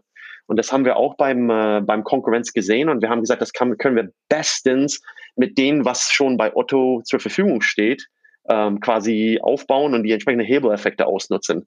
Mhm. Deswegen, also wenn man mich wirklich fragt, was ist das, was das größte Potenzial hat, ähm, ist es On-Demand Commerce. Ich glaube, ähm, Border Guru was auch an Hermes ging, war auch extremst erfolgreich. Also Border Grew war so quasi diese internationale Komponente zu dem, was Hermes macht, also internationale quasi Logistik. Ähm, die haben auch das Gesamte mit Mehrwertsteuer und Einfuhrzoll und, und so weiter und so fort übernommen als Softwarelösung. Und Border Grew ist nach wie vor da und ist Teil von dieser Hermes International. Ähm, das ist dann wirklich aufgegangen in Hermes, auch sehr schnell. Also wir haben das nach einem Jahr so ausgegründet. Das ging zu Hermes und wurde weiter aufgebaut. Ähm, also die zwei sehe ich auch, auch als sehr erfolgreich. Und wie gesagt, Collect AI ist noch auf dem mhm, Weg. Mhm, mhm. Auf dem Weg. Ähm, also ich hoffe, dass es denen auch gut geht. Also es, also wie gesagt, ich kenne die Leute, die da noch noch sind. Wir sind jetzt äh, mit den eigenen Sachen unterwegs, aber ich sehe nicht per se Collect AI als Konkurrenz. Ich, mhm, aber, mhm. wir versuchen mal eine etwas andere quasi Ende des Segments anzugehen. Ähm, ja, und wie gesagt, also wir, wir sind auch irgendwie auch wir haben das einfach mal hinter uns gelassen. Deswegen, also wir sind, ich gucke auch nicht mehr so Richtung Otto. Ich gucke nach vorne, okay. ich gucke mal, mhm. was, was will ich jetzt machen. Die Zeit habe ich da mitgenommen, viel gelernt. Äh, mhm. Uh, dass ich jetzt ständig mal schaue, was bei Otto passiert. Man mhm. ist immer raus und ich lasse auch die Leute, die da sind, einfach machen. Also was soll ich da ja. regelmäßig ja. haben? Die wissen, was die tun und äh, die Leute, die jetzt auch dafür verantwortlich sind, ähm, haben ihren Weg gefunden, haben sich positioniert. Ähm, es ist jetzt was anderes, als, als Michael und ich das Ganze noch quasi gemacht mhm. haben. Also mhm. wir waren da etwas äh, weniger konzernig, würde ich was sagen. Aber das ist auch die Entwicklung. Wir haben auch gesagt, irgendwann mal wird das total konzernig und wird irgendwie wirklich innerhalb des Konzerns eingebunden. Also Michael und ich haben die ersten sieben Jahre alles getan, uns so fern zu halten vom, vom Konzern, wie es nur ging. Und Gott sei Dank haben wir am Anfang, also der, der Schutter Langenbeck, das war der CFO und der Mark Berg, die haben uns da bestens positioniert, dass wir, also das war, das war traumhaft. Also wir haben eine Freiheit, eine entsprechende Freiheit gehabt, die uns auch erlaubt hat, äh, äh, umzusetzen und deswegen auch die entsprechenden Erfolge. Aber wie gesagt, am Ende des Tages würde ich sagen, das Konzept Liquid Labs an sich war das große Erfolg, war so viel daraus entstand. Ähm, hoffentlich schaffen die das auch in Zukunft so kreativ und innovativ zu bleiben. Jetzt hast du ja lange als VC auch gearbeitet. Wie ist das auf einmal plötzlich auf der anderen Seite des Schreibtisches zu sitzen? Ich habe die Frage letzte Woche mit einem VC gerade besprochen und ich habe gesagt, dass das ähm, also als Shelf Life, also das, das äh, im entsprechende Verfallsdatum eines VCs ist ungefähr sechs Monate. Also das heißt, sechs Monate nachdem du aus Venture Capital rausgehst, merkt jeder, dass du das Geld nicht mehr hast und dir läuft keine hinterher. Und das ist ähm, okay. extremst angenehm. Ähm, also das findest du angenehm? Ja, klar, weil ich meine ganz ehrlich, also als VC, ähm, das ist, das ist, also das ist so eine Rockstar-Position. Weil meistens hängen VCs auf entsprechende Konferenzen ab. Da sind die die Götter, weil die halt das, die Taschen voll Geld haben und jeder rennt hinterher. Und man, natürlich kriegt man auch ein bisschen so wie eine Celebrity, äh, so einen richtig großen Kopf. Ähm, und man denkt, also man ist viel wichtiger, als man es ist. Und es ist natürlich extrem angenehm. Also man wird immer ohne Ende angesprochen. Also die, keine Ahnung, fast 15 Jahre oder so, was ich das gemacht habe. Man lernt jeden kennen, man weiß auch, was los ist. Also der Einblick, den man als VC hat, was sich an neue Technologie entwickelt und was da draußen passiert, ist extrem spannend. Ähm, genau umgekehrt, also die ganzen Unternehmer kennenzulernen und auch zu sehen, was sich da tut, fand ich auch extrem spannend. Das fehlt mir auch. Also das habe ich auch mhm. lassen. Nur wie gesagt, also man wird, man wird auch dementsprechend behandelt, als, als ob man nichts verkehrt, verkehrt machen kann. Und man denkt, dass man auch viele Freunde hat. Sobald man nicht mehr den Vorhand hinter sich hat, ähm, merkt man wirklich, ähm, ja, wer wegen den, des Geldes da war und wer wegen sozusagen Geschäftsbeziehungen da war. Also ich will jetzt nicht sagen, dass alle auf einmal weg waren. Also ich bin extremst vernetzt noch in der, in der Branche. Das hat auch extremst geholfen, als wir selber Geld gesucht haben, dass mhm. ich mhm. echt wirklich bei jedem Fonds irgendjemand anrufen können. Und ich kannte, also ich war wirklich mit jedem Fonds über ein Eck verbunden. Also äh, diese Kevin Bacon Spiel, so Six Degrees of Kevin Bacon. Also das ist für mich im Venture-Bereich sehr angenehm gewesen, dass wir da dass wir da überall reingekommen sind. Mhm. Aber es ist schon, es ist schon anders, besonders wenn man wirklich äh, Kunden anspricht. Also das heißt, also man versucht äh, irgendwie halt ein Gespräch zu führen und sagt, hallo, hier Paul von Receive. Teilweise wissen die Leute gar nicht mehr, wer ich bin, denen ist auch scheißegal. Ähm, mhm. Und mhm. Brand, mhm. die man aufgebaut hat als VC, das bringt dir quasi recht wenig, wenn du halt Inkasso-Software verkaufen wirst. Also das heißt, die Leute sind da mhm. nicht unbedingt, äh, ja, man muss wirklich das Produkt und äh, das Know-how verkaufen und mal zeigen, dass man weiß, wovon man redet. Es interessiert die Leute nicht, dass man früher Investor war und irgendwie teilweise so ganz klein indirekt die Branche mit aufgebaut hat in Europa. Ähm, das, das schert keinen. Und das ist, mhm. äh, das ist ein Umstieg. Ähm, auch das Arbeiten ist anders. Ne? Also äh, als VC arbeitest du komplett anders als Unternehmer. Ähm, als VC bist du immer am Rande und hast sozusagen vom Beirat oder vom Aufsichtsrat auf das entsprechende Einfluss. Ähm, als Unternehmer bist du wirklich im Tagesgeschäft, wirklich im Doing. Aber jetzt, ähm, also ich muss auch sagen, also der Weg über Otto war für mich eine, eine äh, sehr angenehme Entwicklung dahin war bei Otto waren wir wirklich unternehmerisch aktiv. Wir haben selber gestartet, aber gleichzeitig auch mhm, mhm. unser eigenes Portfolio aufgebaut und dann finanziert. Das heißt, mhm. auch ein bisschen der Grund, warum wir damals gesagt haben, wir bauen es wie so eine kleine VC-Welt für sich bei Otto auf.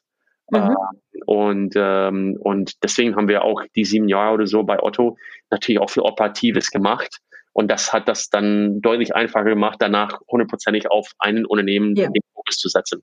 Deswegen war für mich der, der Umstieg sehr langsam und ähm, sehr angenehm. Ja, also ja. sehr oft in dem Sinne. Natürlich ist es auch quasi jetzt, also als Unternehmer musst du auch eine, eine dicke Haut haben. Und äh, man hört äh, ne, also 99 mal Nein für jedes äh, Jahr. Und das muss man auch äh, wirklich äh, wegstecken können. Und ja, ja. ja. eigentlich mit den ganzen in einem äh, Startup zu tun. Ne? Also sei es Persönlichkeiten, Mitarbeiter, die kommen und gehen, ähm, Finanzierungsrunden, irgendwas geht immer schief. Also es gibt immer Firefighting, wo man irgendwie Probleme lösen muss. Also es ist ähm, ein Hoch und Runner und man muss sich auch ähm, damit abfinden, dass, äh, dass es Höchst und Tiefs gibt.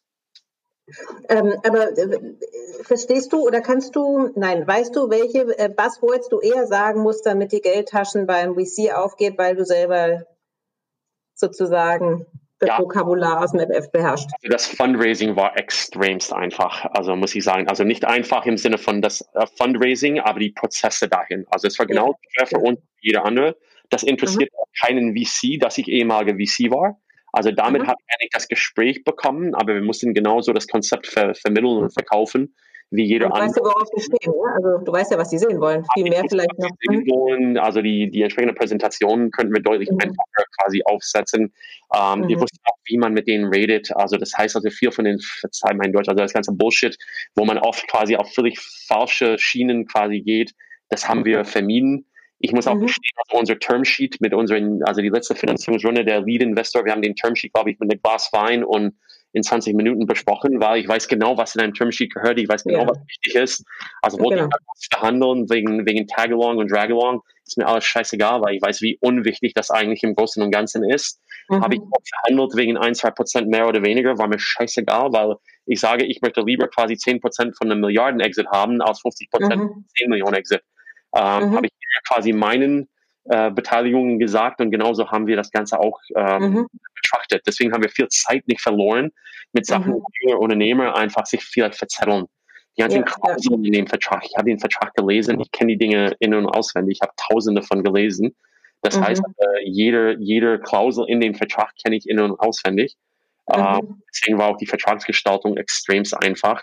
Ähm, also eigentlich waren die, die Anwälte das nervigste Komponente, weil beide Seiten wollten sich einmischen und wir, wir die eigentlich nicht gebraucht haben.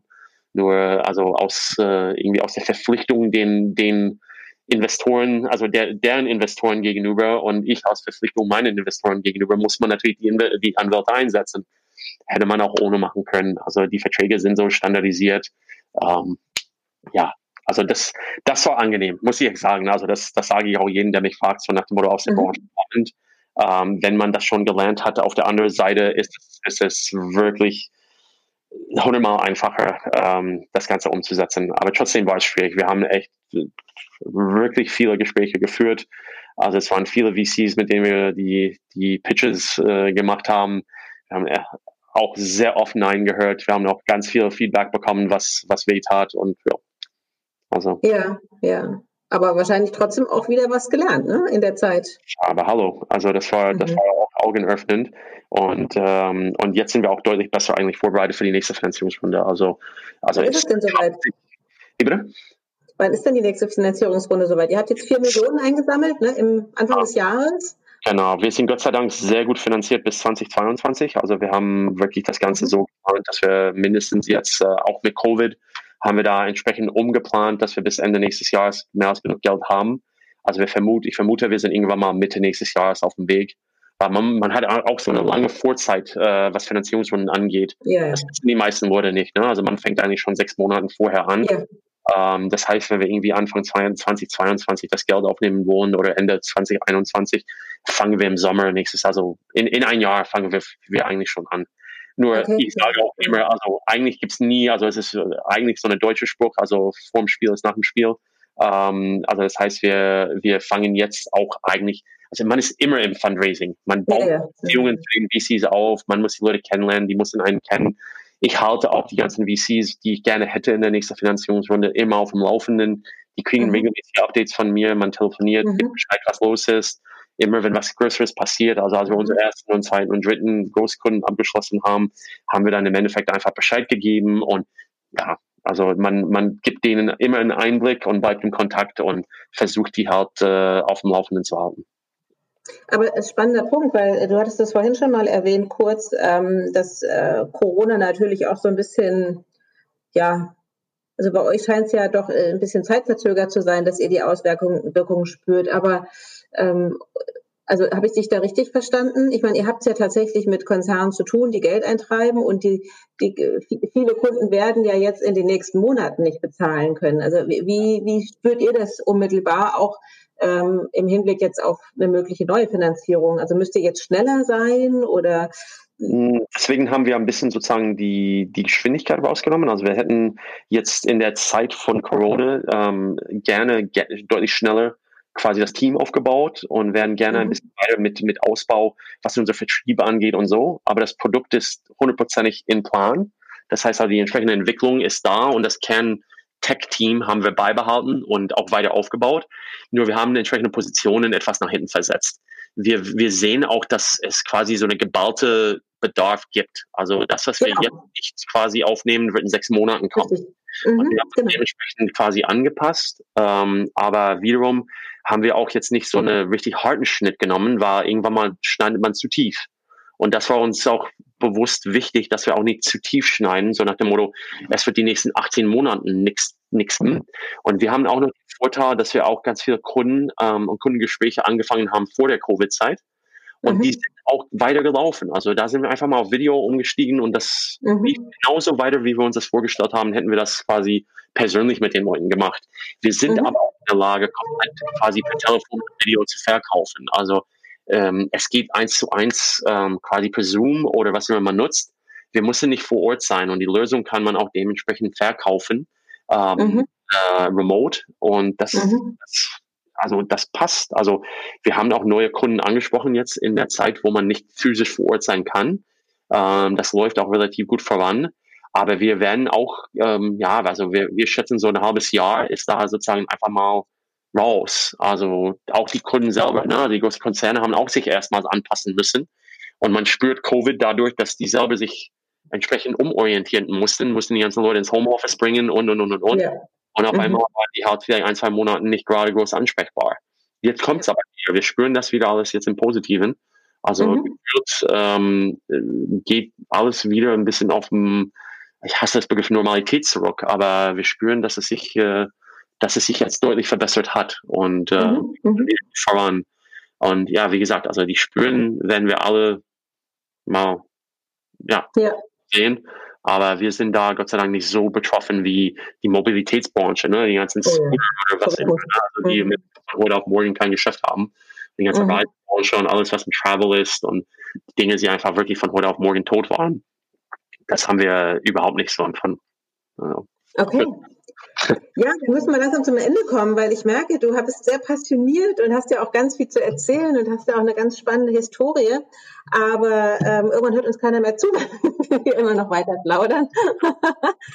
ähm, lass uns nochmal so, äh, ja, also ganz kurze Antworten. Das sind so ja. fünf, fünf kurze Fragen. Ähm, das ist ein so entweder oder. Ähm, bist du Autofahrer oder Radfahrer? Radfahrer. Mhm. Geht ja in Hamburg auch ganz gut, ne? Ja, also ich versuche einfach gar nicht Auto zu fahren, wo ich muss und ich springe aufs Rad, um Sport zu machen. Am liebsten bin ich zu Hause. Fährst du, auch mit, fährst du auch mit dem Rad zur Arbeit? Äh, Oder ist dann doch nein, weit? Also, also ich könnte theoretisch, aber ich fahre meinen Sohn immer quasi zur Kita, deswegen nehme ich quasi im Endeffekt das Auto. Er ist noch nicht alt genug, dass er mitfährt per Rad, aber da mhm. sind wir nicht weit entfernt von. Also ich freue mich auf den Punkt, wo ich mit dem Rad äh, mhm. ihn zur Kita nehmen kann und äh, dann fahre ich weiter mit meinem Rad zur, zur Bahn. Aber ich fahre mit der Bahn immer nach Hamburg. Das heißt, mhm. ich fahre immer von Großhansdorf nach Ahrensburg und fahre dann mit dem, äh, mit dem Bahn zur Hauptbahnhof. Also eigentlich eher quasi Auto. Also ich versuche das Auto per se nicht zu benutzen, wenn ich es wenn nicht nutzen muss. Und ihr sitzt ja mit Receive direkt in Hamburg Bitte, ne? Da in der Speicherstadt. wir sind nee, wir sind in der Hafen City, also nicht Speicherstadt. Also das ist am, am ich sage am Arsch der Welt von der Hafen City. Im Moment ist es noch um, um uns drumherum Baustelle, aber wir sind wir sind fast bei äh, bei den Elbbrücken im Finnhaven. Aber das äh, wird das wird auch schön. Also langsam kommt die Ecke und wir haben mhm. direkt vor der Haustür die äh, die U-Bahn-Station, also Universität Perfekt. ist direkt mhm. vor der Haustür Mhm. Die Lage ist, ist top, wenn man äh, mit dem öffentlichen Verkehr fahren will. Okay. Richtig gut. Okay, bist du ein Landmensch oder eher ein Stadtmensch? Ja, Land. Ich wohne auf dem Land. Ja, okay. also. Okay, die Frage USA oder Europa haben wir ja eingangs geklärt. Ganz ähm, klar Europa. Ganz, ja, du bist da sehr deutlich, ne? Ja. Okay, ja, ich meine, wenn man das beobachtet, was da gerade in den USA passiert, das äh, kann einem schon fremd sein, ne? No comment im negativen Sinne. Ja, du schüttelst auch den Kopf. Das, äh, man kann auch nur den Kopf schütteln, ne? Ist, genau. Ähm, genau. Genau, Startup oder Corporate? Ja, Startup immer. Ja? So, Online-Shopper oder Einzelhandel? On, nur online. Ich gehe nie nur einkaufen sonst. Ja, wir leben komplett online, sei es, sei es Supermarkteinkäufe. Wir machen, also bei uns kommen irgendwie fünf Lieferanten am Tag geführt. Ähm, wir kaufen wirklich inzwischen alles online. Äh, ich, ich kann dir nicht mal sagen, wann ich das letzte Mal in einem Laden war. Äh, okay. Muss, muss ich wirklich nachdenken. also ich gehe also nicht shoppen. Corona, ja? Ja, ja, also wir machen, also wir kaufen unsere, also wirklich Einkäufe, Supermarkt, äh, alles Rewe online. Ähm, wir kaufen nur noch online. Also ich sehe auch keinen Grund, einkaufen zu gehen. Hier und da, wenn ich mal was spontan brauche, aber auch, auch nicht mal das. Also Kleidung, mhm. also ich kaufe eh keine Kleidung, aber ich kaufe alles online. Ich finde es so viel einfacher. Und wenn es nicht passt, schicke ich es einfach zurück. Du kaufst keine Kleidung. Bist du jemand, der äh, versucht, irgendwie so ganz äh, nachhaltig ähm, sehr lange Dinge zu nutzen? Nee, also ich bin einfach alt. Also, irgendwann mal. gefunden, meinst du? ich glaube, ich habe das Hemd hier vor 15 Jahren gekauft. Das hat Hugo Boss, aber meine damalige Freundin hat ein Praktikum bei Hugo Boss gemacht und ich trage sie immer noch. Perfekt. Nee, äh, äh, gefühlt bin ich wie mein Vater. Also ab, ab 40 kauft der Mann nichts Neues. Nee, also ich bin, ich bin, das Schöne ist ja, wenn es dann noch passt, dann kann man ja auch noch stolz darauf sein. Das ist genau, warum ich viel Sport mache. Ich muss nie neue Kleidung kaufen, weil es nicht mehr passt. Das ist so meine, meine Einstellung. Okay, die letzte Frage, die haben wir aber letztendlich auch schon geklärt. Äh, Sport oder Literatur? Du bist ja sehr sportlich, ne? Immer Sport. ja, genau. Und dann Hörbücher, während ich Sport mache. Deswegen kann ich beide verbinden. Du, du sagtest ja Podcast, aber du, du hörst dann auch Hörbücher? Ich kann auch Hörbücher natürlich. Das ist auch, mhm. was ich gerne mache. Wenn, wenn die Podcasts mich zu sehr nerven, dann steige ich gerne um auf Hörbücher. Geht auch aber sehr Belletristik? gut. Belletristik Nochmal? oder Sachbuch? Belletristik oder Sachbuch? Beides, aber überwiegend Sach. Also muss ich auch sagen. Mhm. Ähm, mhm. Eher so Sachen, das, das, passt auch irgendwie besser zum, zum Hörbuch. Also wenn es äh, wirklich so Geschichten sind oder so, das lese ich gerne. Und ähm, mhm. auch die Frage Buch oder Kindle, also Sachbücher aus Kindle und quasi Geschichten und so gerne als, als echtes Buch. Also ich halte auch gerne ein Buch mal in der Hand und, äh, und lese gerne so. Aber so wie das klingt, hast du ja kaum Zeit dazu, oder? Um mal ein physisches Buch zu lesen. Ja, also bevor ich ins Bett gehe abends, meistens äh, greife ich immer zu Buch, aber da penne ich mhm. auch meistens 15 Minuten später. Okay. Also, ich komme langsam in den Büchern voran.